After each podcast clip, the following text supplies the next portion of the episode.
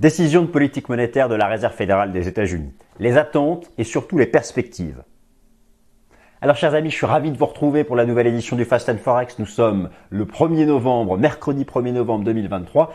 C'est une semaine hyper chargée sur le plan des fondamentaux pour les marchés financiers, pour le marché d'échange, pour le marché du crédit, pour l'ensemble des classes d'actifs, avec la décision de politique monétaire de la Réserve fédérale des États-Unis, mercredi 1er novembre, une décision qui n'interroge pas. Vous allez être surpris. Mais pourtant, elle interroge. Alors elle n'interroge pas pourquoi? Parce que le marché attend un statu quo de la Réserve fédérale des États-Unis. Vous savez, souvenez-vous, la Réserve fédérale des États-Unis a démarré sa campagne de resserrement monétaire en janvier 2022. À l'époque, l'idée était de briser un momentum vertical à la hausse de l'inflation. Depuis, les taux sont passés de 0 à 5,50. 5,50, c'est le taux d'intérêt actuel des Fed Funds, des fonds fédéraux américains. Bon, très bien. Le débat est le suivant. Taux terminal et pivot. Le marché se demande si ce taux de 5,50 est le taux terminal, celui qui vient conclure ce cycle haussier des taux d'intérêt de la Fed, et si depuis ce taux terminal à 5,50 sera engagé en début d'année prochaine, en milieu d'année prochaine, en fin d'année prochaine, ce qu'on appelle un pivot, c'est-à-dire un renversement à la baisse du cycle des taux d'intérêt de la Fed. Alors, pivot avant la BCE ou pas, ça c'est un autre sujet. Alors, les attentes et perspectives. Vous savez, ce mercredi 1er novembre, à plus de 95% de probabilité, le marché attend un statu quo. Par contre, le débat est très ouvert. Le débat est très ouvert. Pourquoi? Sur quoi? Sur les prochains mois. Il est ouvert sur les prochains mois car le marché se demande s'il reste une ultime hausse de taux à 5,75 pour valider le taux terminal. Alors, y a-t-il des raisons de marquer une pause? Ma foi, oui, il y a des raisons de marquer une pause. Alors oui, je sais, l'économie américaine est résiliente alors que l'Europe a déjà les deux pieds en récession. Il y a des raisons de marquer une pause déjà parce que les taux d'intérêt du marché, ce qu'on appelle les taux obligataires, eux, ont fait de nouveaux records pluriannuels ces toutes dernières semaines, venant exercer une contrainte sur l'économie et sur la bourse. Avec les nouveaux plus bas de certaines obligations, la forte correction du S&P 500 de 4650 points à 4150 points. Je retraiterai très en détail l'analyse technique du marché action, comptez sur moi, avec la reprise lundi prochain du Top Gun. Et donc, il y a des raisons de marquer une pause aussi parce que ça désinflationne. Et oui, et oui, ce fameux rebond du prix du pétrole, euh, qui est un fait, et qui d'ailleurs se dégonfle. Vous imaginez que le prix du pétrole se dégonfle dans son rebond, alors qu'il y a la guerre, les guerres, et alors qu'il y a toujours une contrainte d'offre, en particulier de l'Arabie saoudite. Ce qui montre à quel point il y a des pressions à la baisse du côté de la consommation et en particulier européenne, occidentale. Je vous préparais une mise à jour sur le pétrole et l'or euh, lors euh, du prochain Fast and Forex. Et donc, dans tout ça, eh bien, la Fed a des raisons de marquer une pause ce mercredi 1er novembre. Maintenant, qu'est-ce qui pourrait l'amener à changer son fusil d'épaule? À nous dire, peut-être, là, il reste encore deux décisions de politique monétaire. Donc c'est l'avant-dernière cette semaine. Il y en aura une encore en décembre. D'ailleurs, cette semaine, attention, il n'y a pas de mise à jour des objectifs macroéconomiques. Ce qui compte, c'est la conférence de Jeff Powell. Nous allons voir les conditions à réunir pour envisager un pivot de la Fed. Je vais euh, vous remontrer les deux meilleurs indicateurs de marché pour se projeter, pour savoir ce que le marché pense. Le marché a toujours raison. Le marché anticipe tout. Et vous avez en bourse deux indicateurs, deux actifs qui cotent et qui permettent de se projeter sur les perspectives de politique monétaire de la Fed. Ce qui sera pour moi l'occasion d'actualiser mon analyse sur le dollar américain si ça vous intéresse. Ce qui sera pour moi l'opportunité d'actualiser mon analyse sur les taux obligataires. Et puis, je vous dis bien sûr un mot sur l'or. La remontada de l'or. Alors j'ai traité de nombreuses fois ce sujet en détail. Là, j'en dirai un mot sur le plan technique parce que lorsqu'on parle de Fed, on parle d'or. Vous vous étonnez peut-être que l'or soit à ce point remonté alors que les taux d'intérêt et le dollar exercent toujours une pression importante, mais il y a d'autres facteurs. Et puis, je vous préparais bien sûr un point 100% intégral or soit la semaine prochaine, soit dans deux semaines. On attaque.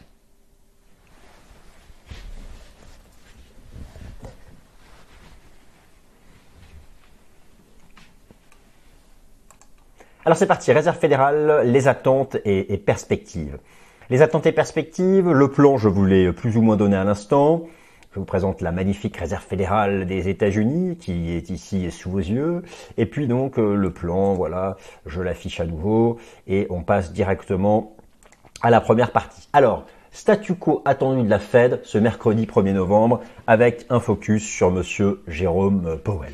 Alors, quand je vous disais, quand je vous disais que euh, la Fed avait euh, atteint un stade potentiellement ultime de sa campagne de resserrement monétaire, je vais vous montrer ça directement sur les graphiques, ce sera plus simple. Effectivement, ce mercredi 1er novembre, vous êtes là sur le, euh, vous êtes là sur le site de la Réserve fédérale des États-Unis et vous avez l'agenda de toutes les décisions de politique monétaire qui ont lieu cette année. Vous voyez que l'année se termine et donc voilà, 1er novembre, vous avez une nouvelle décision. Alors, il en reste une d'ici la fin de l'année, celle du 13 décembre, mercredi 13 décembre, avec une petite astérix. La différence, c'est quoi? C'est qu'en fait, cette semaine, il n'y aura pas la mise à jour des projections macroéconomiques. Donc sur ça, on restera sur notre fin. C'est pourquoi ce qui compte, c'est la conférence de presse de Monsieur Powell. Et donc, je vous remontre ici, en violet, le cycle des taux d'intérêt de la Fed depuis très longtemps. Euh, régulièrement. Donc en fait, ce qui alterne, ce sont les phases haussières. Ensuite, une pause. Souvent, donc, c'est le taux terminal qui est atteint le pivot, et voilà, et le cycle se répète. Alors, le marché s'interroge maintenant parce que la Fed a passé ses taux de 0 en janvier 2022 à 5,50 et euh, euh, le marché s'interroge parce que euh, nous avons rejoint ce qui était à l'époque le taux terminal de 2006-2007. 2006-2007, qui avait été une phase d'expansion économique entre 2002 euh, et 2007. Donc voilà, on, a atteint ces niveaux-là. D'ailleurs, les taux d'intérêt du marché ont aussi rejoint ces, niveaux-là, en particulier le taux obligataire euh, à, deux ans. Et donc, il n'y a pas vraiment, je dirais, de, de débat pour cette semaine, puisque lorsque vous regardez l'outil CME Fed Watch Tool, eh bien, à plus de 98% de probabilité, la Fed devrait marquer une pause devrait marquer une pause euh, cette semaine. Alors, c'est naturellement le temps fort fondamental de, la semaine, même si euh, il n'y a pas de mise à jour des projections macroéconomiques avant le mercredi 13 décembre. Eh bien, euh, eu égard à ce qu'il s'est passé récemment sur les marchés financiers, la chute des actions, les nouveaux records de 15 ou 20 ans de certains taux d'intérêt obligataires, donc bref, le retour de la volatilité, eh bien le marché attend beaucoup de la conférence de presse de monsieur Jérôme Powell, ce sera vraiment le temps fort.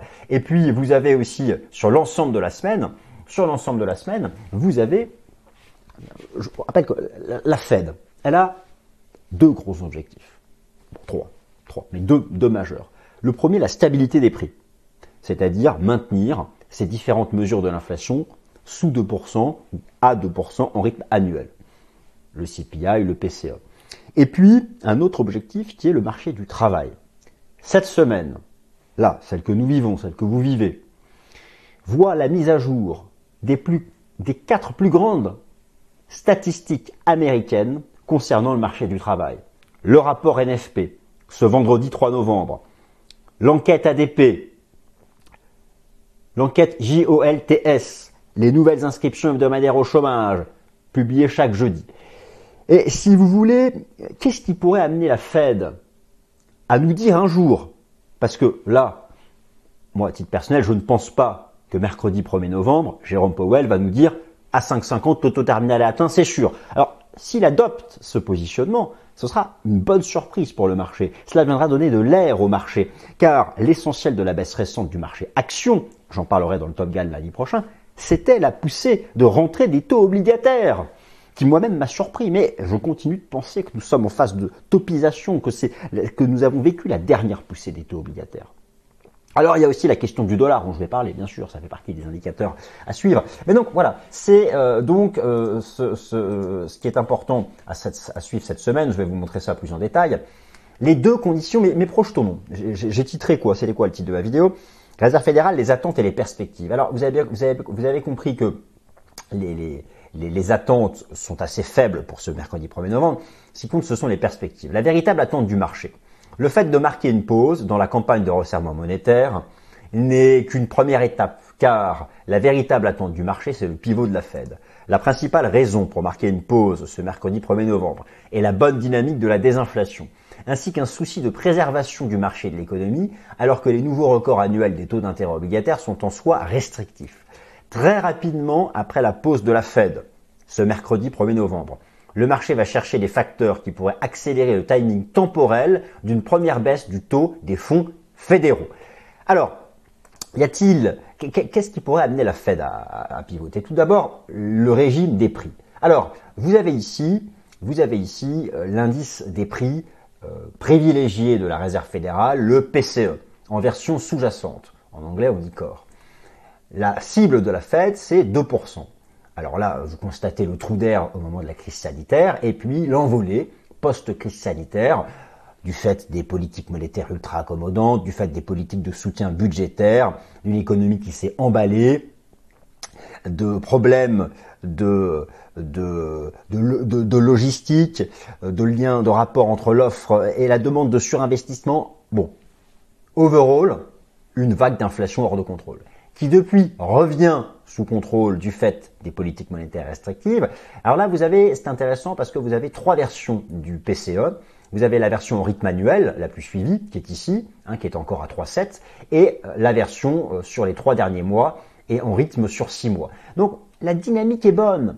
Oui, la dynamique est bonne. D'ailleurs, le taux d'inflation, le taux d'inflation annualisé sur les trois derniers mois a presque même rejoint la cible de la fête. La dynamique est bonne, mais vous constatez que les courbes sont encore au-dessus de l'objectif de la fête. Mais eu égard au fait que la dynamique est bonne, ça justifie ça justifie la pause de la Fed. Alors maintenant, ça justifie la pause de la Fed. Je vais vous montrer ça encore différemment.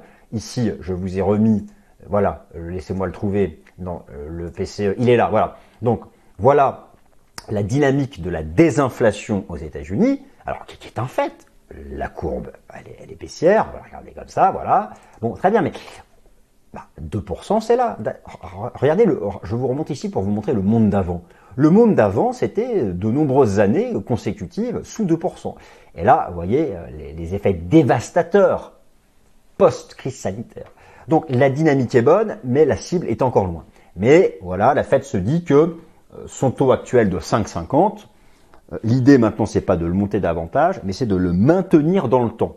Et en le maintenant dans le temps, cela viendra continuer de comprimer la dynamique des prix. Alors maintenant, si la Fed euh, si on raisonne en termes de perspective, et si elle devait accélérer son pivot. C'est-à-dire, première étape, confirmer le taux terminal. Deuxième étape, eh bien, engager son pivot, donc le cycle baissier des taux d'intérêt.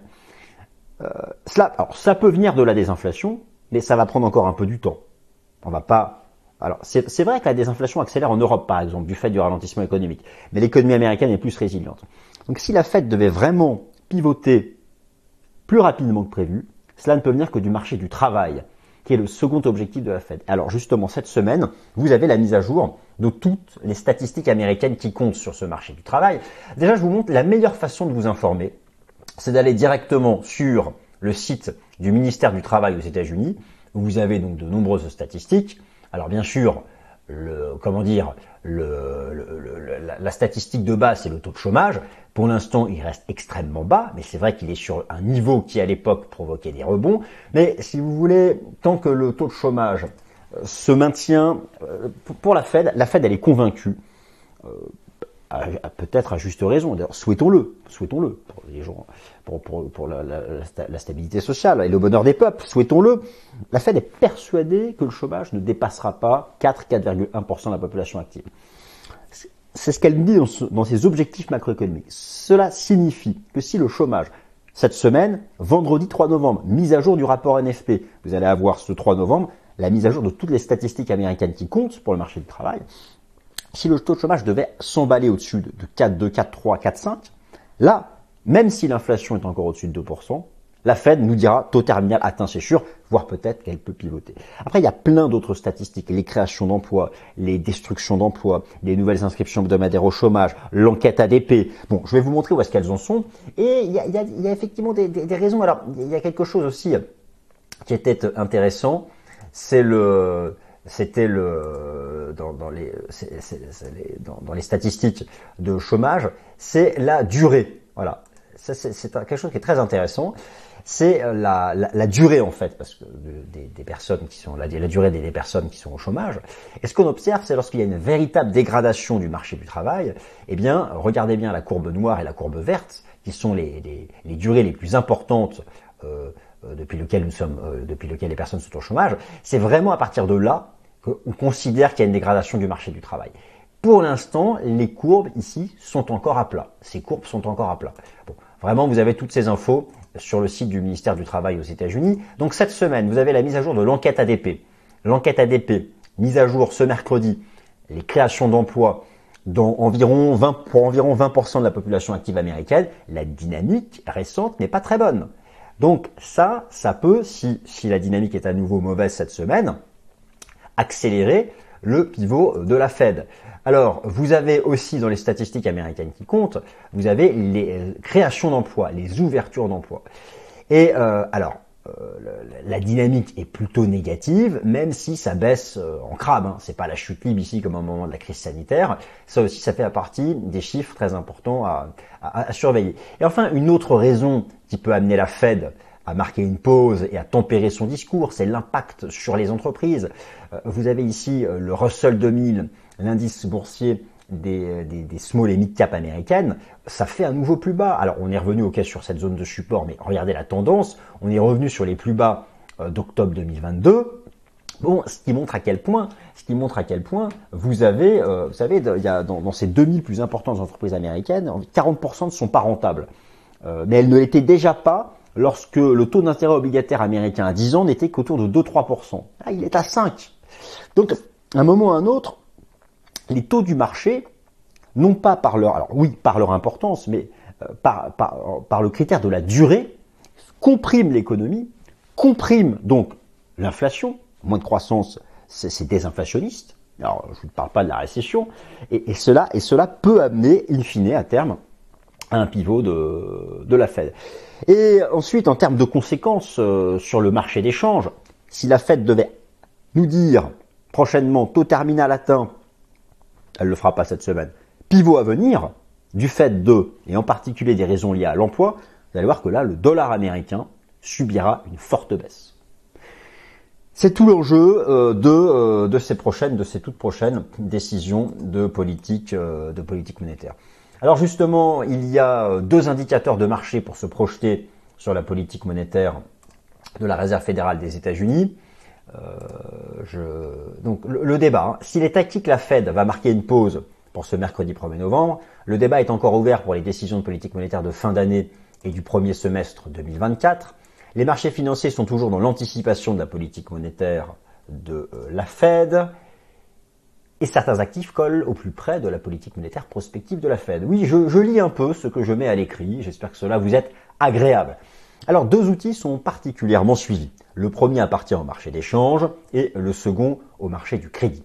Indicateur numéro 1, et retenez ça, c'est vraiment l'indicateur numéro 1 pour envisager... Euh, le, le débat c'est quoi? C'est 5,50 ou 5,75. Voilà.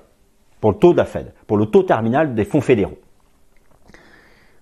Le taux d'intérêt obligataire à deux ans est celui qui colle au plus près, non pas du taux actuel de la Fed, mais du taux anticipé, comme étant le taux le plus haut, le taux terminal, celui qui viendra conclure la hausse des taux depuis janvier 2022.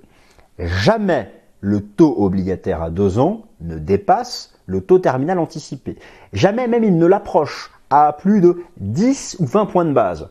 C'est-à-dire que si le taux terminal anticipé est de 5,50, jamais le taux à deux ans dépassera 5,30 entre 5,50 et 5,30, on parle de 20 points de base, 20 BPS, pour bien comprendre ce que j'ai écrit sur les slides. Et on peut faire l'analyse technique du taux obligataire à deux ans.